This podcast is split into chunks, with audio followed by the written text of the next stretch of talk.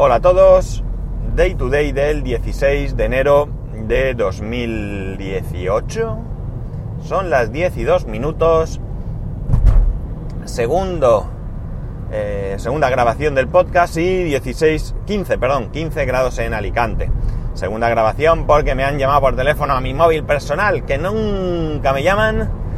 Y eh, Boss Jock pausa, pero luego no es capaz de recuperar el sonido. Ya me ha pasado alguna vez y... Y bueno, pues tengo que empezar. Menos mal que llevaba poquito tiempo. bueno, la cosa es que eh, estoy grabando como siempre, bueno, como siempre no, como ahora últimamente con el micrófono, lo tengo puesto en, en, mi, en mi polo que llevo puesto, aquí en el cuello prácticamente. La ganancia la tengo al mínimo y he bajado un pelín el volumen porque aunque la mayoría me habéis dicho que se oye mucho mejor, sí que hay quien me ha dicho que se oía mucho ruido de fondo. Entonces vamos a bajar, nada, un poquito para ver si mejoramos así. Eh, hoy el tema que traigo es referente a, una, a un artículo que he leído en un blog que sigo, que se llama iPhoneeros.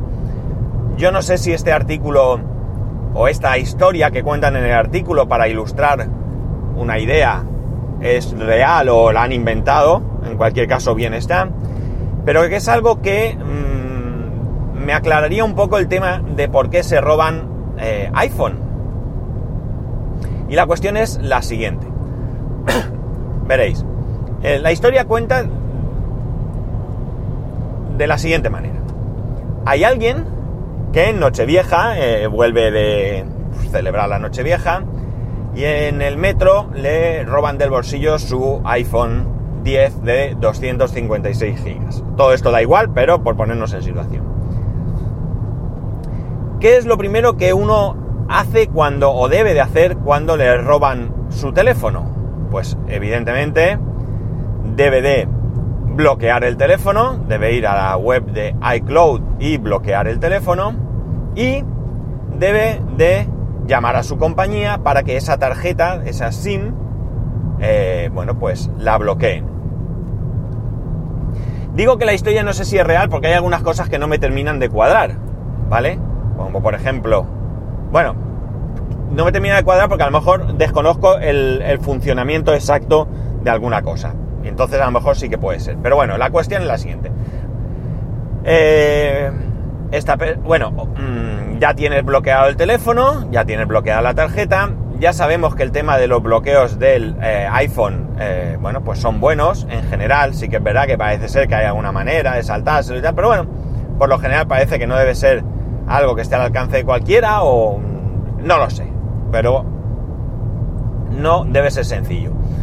Lo siguiente que tú haces es ir y poner una denuncia en comisaría de policía porque, eh, bueno, pues te puede interesar. Eh, debes aportar el email, parece ser, cosa que todos deberíamos de tener a buen recaudo, recaudo el email de nuestro teléfono. Sí es cierto que está en la caja de, del teléfono, pero si sois de los que no guardan las cajas o de los que la caja la tenéis Dios sabe dónde o lo de que sea, pues sería buena idea tener ese email en algún sitio, ¿no? Aquí dan la idea de guardarlo en un correo electrónico. A mí personalmente no me gusta en un correo electrónico, casi prefiero en alguna utilidad, yo que sé, pues One Password o algo así. Bueno, tienes el email, vas, pones la denuncia y eh, bueno, pues te toca esperar.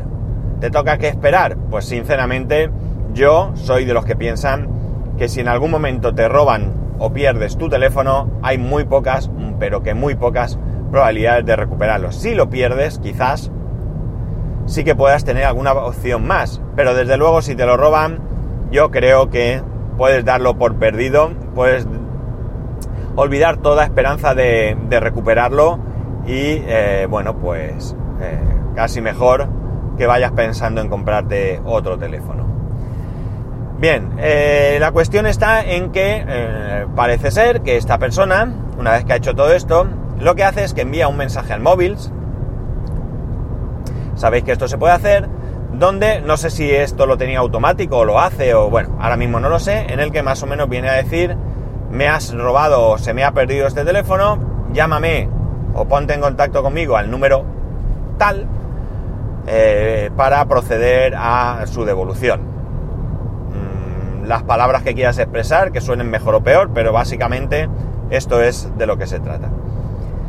Bien, pues resulta que al poco tiempo, bueno, parece ser que esta persona recibió un mensaje de Apple diciendo que el teléfono estaba en Marruecos. Entonces, eh, ¿qué ocurre? Que, que recibe esta persona en ese número de teléfono que ha proporcionado el mensaje un SMS, donde le indican que el teléfono ha sido recuperado por parte de Apple, ese, ese SMS es de Apple, supuestamente y eh, adjuntan un enlace donde tú tienes que entrar a iCloud para proceder a recuperar el teléfono y bueno, pues ahí metes tu usuario y tu contraseña. Y esto es un terrible error, porque es un caso de phishing. ¿Qué ocurre? Tú metes ahí tu usuario y tu contraseña de iCloud y lo único que has hecho es que esas personas que han robado tu teléfono entren en tu cuenta, desbloqueen el teléfono y además se apropien de tu cuenta de iCloud, porque solo tienen que cambiar la contraseña. Y amigos, ahí sí que ya 100% hemos perdido el teléfono. Si antes lo habíamos perdido al 99, ahora 100% porque ahora son libres de poder venderlo. Hay una movida y es que si tú proporcionas a tu compañía telefónica el email de tu dispositivo para que lo bloqueen, pues ese email, si la cosa va bien, lo van a bloquear todas las compañías. Pero claro, si resulta que ese teléfono sale del país, pues esto del email de la compañía telefónica, pues ya podemos olvidarlo. Bien, como digo, no sé si esto es una historia real, si es una historia que inventan para ilustrar una posibilidad, no sé si es un caso que han oído en algún punto y bueno, pues han querido de alguna manera ilustrarlo, no lo sé, me da exactamente igual, pero como digo, esto claro ya cobra un cierto significado eh, para mí. Yo siempre había pensado que estoy cogiendo el ticket de la autopista. Seguimos. Eh, yo siempre había pensado que como mucho, pues para lo que podía servir ese robo era para poder vender todas las piezas, quizás excepto la placa base, puesto que es la que está bloqueada, pero imaginar que puedes vender la carcasa, la batería, la pantalla, no sé, el micrófono, el altavoz, yo qué sé, todas aquellas piezas que sí que se pueden reutilizar en otro dispositivo, ¿no? Pero eh, pensaba que tampoco me creía que el, el, trabajo de robar el teléfono y de arriesgarte a que te pillen y todo esto pudiera compensar. Pero claro, de esta manera imaginar un iPhone 10 de 256 GB que tú robas, que mediante phishing lo desbloqueas lo puedes hacer perfectamente funcional, pues lo puedes vender por lo que sea que lo vendas, vas a, van a sacar una buena cantidad de dinero, ¿no? Y entonces, como digo, sí que cobra sentido toda esta historia de que, bueno, pues eh, se roben los teléfonos eh, de Apple, ¿no? De cualquier manera, yo, la verdad, os lo digo sinceramente, para mí todo esto de buscar mi iPhone y todo esto, mm, bueno, tiene su utilidad relativa. ¿En qué casos tiene utilidad? Desde luego, si te han robado el teléfono, para mí lo único que sirve es para cabrearte más porque sabes que tu teléfono puedas localizarlo en Dios sabe dónde. Porque realmente si tú localizas que el teléfono está en cuatro calles más allá de donde estás tú, vas a ir tú allí a arriesgarte. Porque no sabes si el que te ha robado el teléfono es un chorizo eh, amateur o si resulta que el tío lleva una navaja y te puede hacer mucho daño, llamas a la policía y de verdad la policía va a ir allí expresamente, no por nada, no es por inutilidad de la policía, sino porque van a ir allí a ver si está el tipo y con, no sé, yo no lo veo sencillo. Eh, creo que tienen otras cosas y otras prioridades, ¿no? Me da a mí la sensación. Por lo cual, yo creo que en este caso es inútil totalmente toda esta, todo esto de buscar mi iPhone. Pero en el caso que sí que tiene eh, sentido es un caso, y este es real, porque le pasó a mi hermano. Mi hermano tuvo que, por cuestiones de trabajo, ir de la ciudad donde vive a otra ciudad, pues a unos, yo qué sé, 300 y algo kilómetros, por decir. O 300 kilómetros, o no sé, algo así. 300 y algo. 200 y algo, no sé, da igual. Y fue en autobús, en autobús de línea. Eh, se llevó su iPad, eh, él fue, realizó las gestiones que tenía que hacer por trabajo, volvió a su casa y cuando llegó a su casa se encontró que no tenía el iPad. No tenía el iPad, no tenía el iPad, lo buscó, no encontraba el iPad. Eh, ¿Qué hizo? Llamó a la empresa de, autobuses, preguntó, nadie se había encontrado nada. Aquí, imaginar, eh, te puedes haber encontrado, el, conductor puede haberse encontrado el iPad y siendo honesto haberlo entregado a, su empresa, o se lo puede haber encontrado otro pasajero y haberse lo metido en el bolso, ¿no? Y ya está. Pero bueno, mi hermano, y de repente recordó, me vais a perdonar porque voy a... Casi no llegó.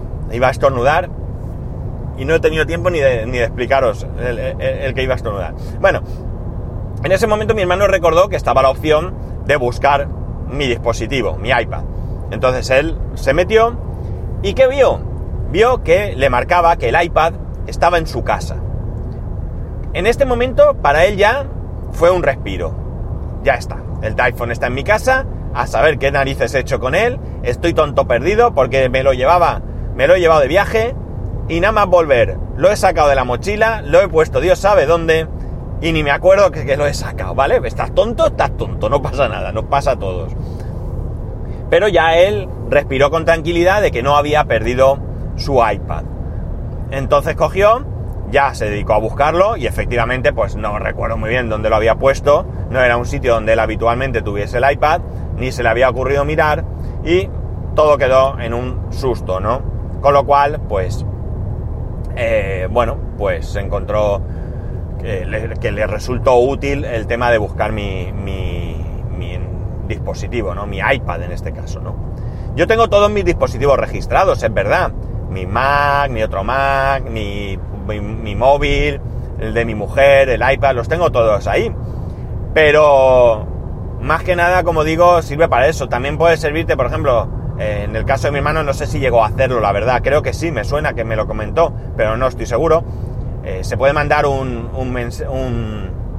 una señal eh, audible al, móvil para saber dónde está. Mandas. Además, al mismo tiempo te manda un correo a tu dirección de correo de, iCloud eh, indicándote que ese mensaje sonoro ha sido enviado y el teléfono pues empieza a pitar bim, bim, bim, bim, o tu Apple Watch o lo que sea, ¿no? Imagina que lo tenéis en casa, sabes positivamente que lo tienes en casa, pero pues como mi hermano no sabe dónde lo has dejado.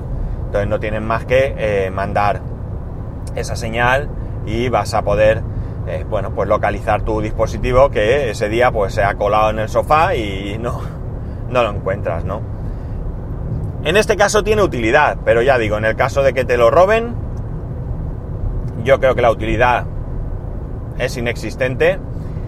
En el caso de que lo pierdas, pues ya sí que dependes un poco de la buena fe de quien se encuentre ese teléfono y que tenga bien, pues, o entregarlo en objetos perdidos de tu ciudad, en comisaría, en si tienes ese mensaje con tu teléfono, pues en llamarte para devolvértelo, ah, cualquier cosa que, lleve a que tú lo recuperes.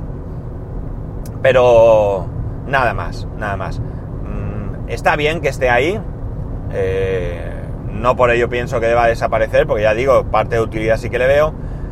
Pero, pero tampoco creo que sea la panacea del sistema de recuperación de tu dispositivo. Hay muchos casos como estos. En el caso de, creo recordar que fue Milcar, comentó que también en su familia habían robado un iPad, no sé si su suegra o, algo así, no, no recuerdo, su madre o no, lo recuerdo, vamos.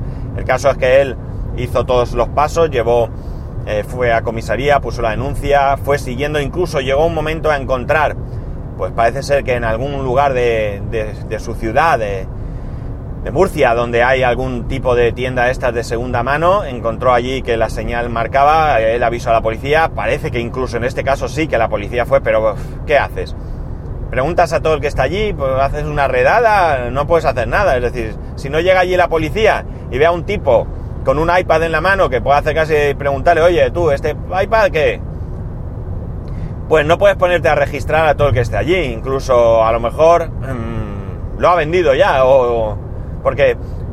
Eh, bueno, existe la opción de que lo haya vendido a la tienda, pero hay. Aquí en Alicante, por lo menos, en casi todas las tiendas de segunda mano, en la puerta hay gente eh, que en el momento que vas a entrar te dicen, ¿vas a vender algo? ¿Vas a vender algo? Y ellos pues a lo mejor te hacen una oferta por, por lo que sea que vayas a vender y ni siquiera llegas a entrar en la tienda, con, cual, con lo cual esta persona lo coge, se lo lleva y lo has perdido ya definitivamente. En fin, no sé, me ha llamado la atención este caso por sobre todo el hecho de que yo no había caído en que pudiese existir esta opción, ¿no?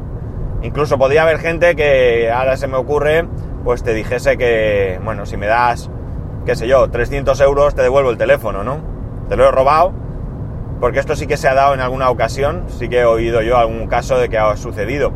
Pero la, la cuestión está del phishing, pues ingeniosa cuanto menos, ¿no? Ya sabemos que los chorizos van por delante, siempre van, los delincuentes siempre van un paso por delante del resto del mundo y ellos van buscando todo este tipo de, de tretas para hacerse con lo ajeno y bueno, pues después van los demás parcheando, pero ya digo, siempre hay un pasito por delante y yo casi siempre eh, lo veo en mi trabajo, en algunos aspectos, sabéis que bueno, tema cajeros y todo esto, pues vas viendo cómo eh, el delincuente inventa algo y el, fabricante lo parchea, pero entonces el delincuente inventa otra cosa diferente. Así que siempre van un pasito por delante.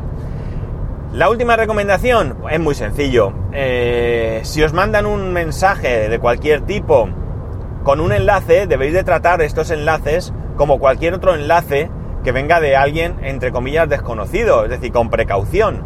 Si veis que este enlace manda a iCloud, no entrar a ese enlace. Es decir, si es iCloud, solo tenéis que ir al navegador, ir directamente a iCloud, entrar con vuestra cuenta y estoy seguro de que si hay alguna opción ahí donde os indiquen que vas a recuperar tu teléfono, como es en este caso, eh, si entras directamente en iCloud sin ese enlace, también lo vas a encontrar. ¿Vale? Fijaos en las direcciones, es decir, si la dirección pone, por ejemplo, iCloud.applemola.com, evidentemente no es Apple. No es Apple por mucho que ponga iCloud, por mucho que ponga Apple y por mucho que lo que tú quieras, ¿no? applemola.com no es de Apple, ya lo sabemos. Y así con todo. Si vais a vuestro banco y, él pone, eh, qué sé yo, banco a tu servicio porque tú lo vales, punto es, punto com, pues evidentemente no es vuestro banco. O sea, yo creo que teniendo unas mínimas precauciones, probablemente al 100% no podremos evitar caer alguna vez en una trampa, pero sí que en muchas ocasiones lo vamos a evitar. Y nada más, este es el briconsejo de hoy, que Insisto en que me sigáis diciendo quien no lo haya hecho o quien lo haya hecho y note alguna diferencia, cómo se oye esto. Yo estoy bastante satisfecho, la verdad. Y bueno, pues ya sabéis, como siempre, arroba spascual, spascual arroba spascual.es. Un saludo y nos escuchamos mañana.